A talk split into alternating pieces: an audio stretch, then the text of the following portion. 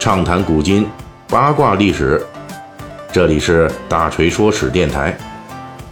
我们的其他专辑也欢迎您的关注。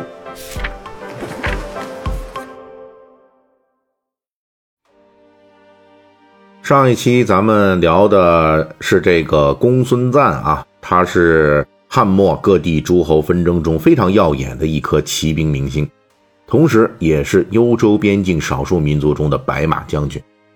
我们说到公孙瓒这个人，在早期的崛起过程中呢，表现出了远超常人的旺盛精力，给人的直观印象就是公孙瓒特别能玩命，甚至可以说呢，特别爱玩命。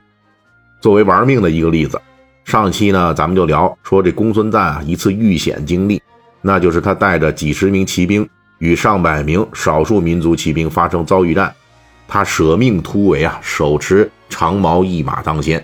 破阵而出，这是非常悍勇的表现，而且这种悍勇对于边境冲突中的公孙瓒来说，并不是一次极个别的疯狂，这是一个常态。按照史料记载，公孙瓒在当长史的这段时间里，每次听说边境有少数民族入侵，立即就情绪极其激动，暴怒无比，每次都积极带队出击，从来没有过消极避战的情况，每次都是积极求战。远远望见敌人骑兵的扬尘，也不管对手人数多少，就直接开战。这就是传说中面对胡人骑兵时的见敌必战。而且大锤以前在《三国演义细节解密》咱们这个系列里边啊，讲这个董卓夜行军入洛阳的故事中也提到过，古代的夜行军啊是非常困难的事情，因为夜里边的能见度不好啊，那时候这路况也不好啊。所以呢，这个照明的设备也不行啊，那人员和行动组织呢非常不容易的。可是呢，在见敌必战的公孙瓒这里，这些困难全都不是事儿。他不仅夜间行军，而且还玩更高难度的夜战，并且能够在这些复杂的夜间战斗中依然击败胡人骑兵。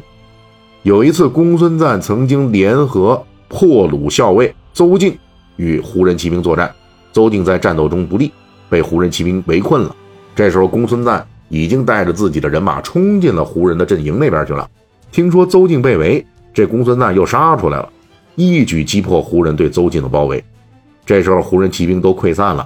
按理说呢，这战事可以交差了。但是呢，公孙瓒还是不依不饶，带着自己的骑兵一路追击胡人骑兵。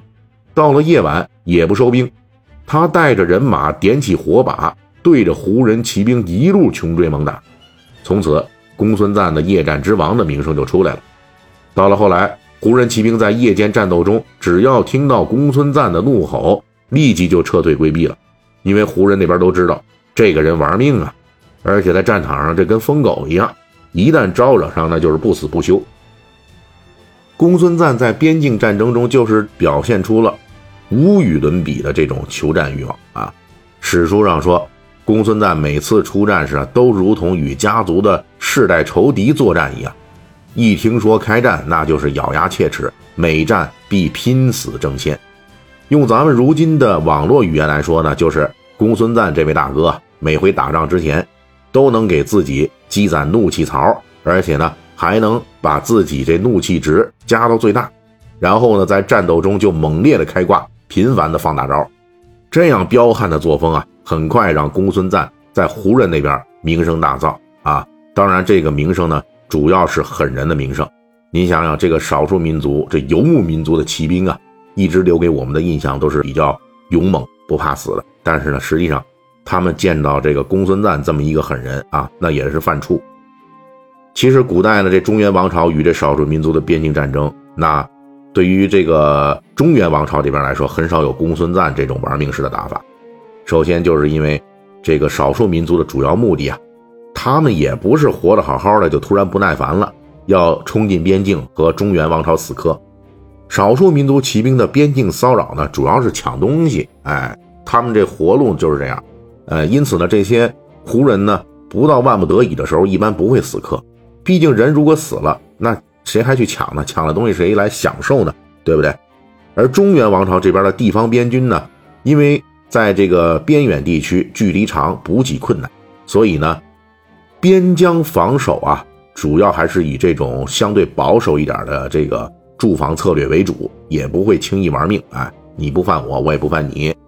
公孙瓒呢，在这样的环境里呢，属于异类啊。他不仅玩命，每次都玩命。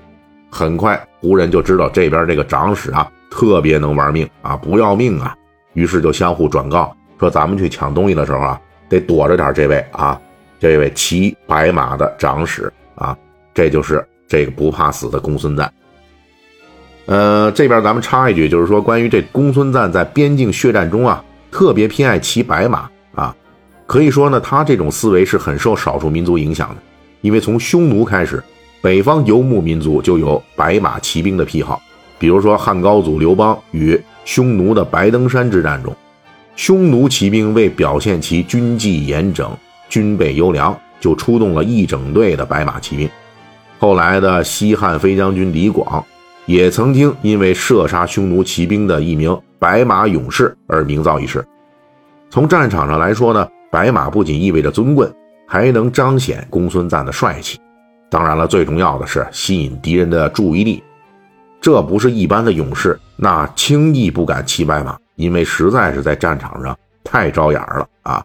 一下子就吸引注意力，这人家不都冲你来了吗？对不对？公孙瓒呢，这种见敌必战的豪气。他也体现在他的白马上，哎，别人遇到胡人骑兵呢，那是要躲的，唯独这公孙瓒，哎，遇到这胡人骑兵，还怕呢，这这帮人发现不了他，所以呢，他的这个马容易被别人识破的这个白马，那这个潜台词就是，哎，我就是白马公孙瓒啊，各位，我赶时间，你们别一个一个来，一块上啊，我的长矛已经饥渴难耐了。在这里边呢，史书对于公孙瓒边境战争的描述基本就完结了。可以说，这个悍将啊，以无以伦比的这种勇气和帅气，配合他的俊逸白马，成为了边境战争中的一道传奇风景。但是，没人解释过公孙瓒为何喜欢如此拼命。从公孙瓒的生活轨迹来说呢，他跟胡人之间没那么大的深仇大恨。那么，公孙瓒的怒气为何如此澎湃呢？而且一澎湃就是好几年，丝毫不止。这里边呢，我们就给读者提供一种猜想。首先，公孙瓒在边境战中的玩命啊，实际是他一直以来这种工作方式啊，就是一直以来他他这个干活就是很玩命啊，玩命工作，玩命生活啊，是一个延续性的反应。那为什么公孙瓒的人生关键词就是从玩命开始的？因为公孙瓒啊，充满了愤怒。这就涉及到他的出身问题了。咱们说过，他是庶出的身份，也就是说呢，他的母亲是侍妾一类的，不是正室。因此，公孙瓒在早年混社会的时候起点很低，而这个糟糕的庶出身份给公孙瓒造成了难以想象的伤害，而且这种伤害对于公孙瓒来说是非常直观的，因为他生长的这个公孙家族是边境名门大族。公孙瓒从小耳濡目染的是家族的强势富贵，然而呢，这些东西啊，看似他触手可及，但是呢，对于公孙瓒这个庶出弟子来说，实际上跟他一毛钱关系都没有。什么样的富贵最伤人啊？就是天天在你眼前出现，但是呢，你拿不到手的这种富贵。我们可以想象一下，作为庶出的公孙瓒，在家族问题上的野心勃勃与心有不甘，对于他来说。别人唾手可得的富贵，他只能看不能得。他想要这些富贵，除了拿一条命去拼以外，确实没有其他捷径。这是一种巨大的心理压力，而且持久影响着公孙瓒的行动。所以呢，他每次都去拼，不拼，那所有的都是别人的。作为庶子，他没有什么不能舍得的，拼一下，也许反而会有那么一丁点机会。甚至到了公孙瓒称霸一方与袁绍争雄时，我们仍旧能够看到公孙瓒曾经受到的这种伤害。他发表檄文骂袁绍的时候，还不忘添上一条罪证：袁绍他妈的地位非常下贱。啊，对不起啊，这不是说脏话，这意思是袁绍他妈的地位非常下贱啊，不过是个婢女。袁绍也是庶出，袁绍母子却能享受今天的权势富贵。凭什么呢？那公孙瓒在痛骂袁绍的庶子身份的时候，其实把自己也给烧上了，因为他的母亲呢也是低贱出身，很可能是小妾一类的。只不过呢，公孙瓒他妈的身份比袁绍他妈的婢女身份要高那么一点点啊！我这么念，大家就不会误会了，是吧？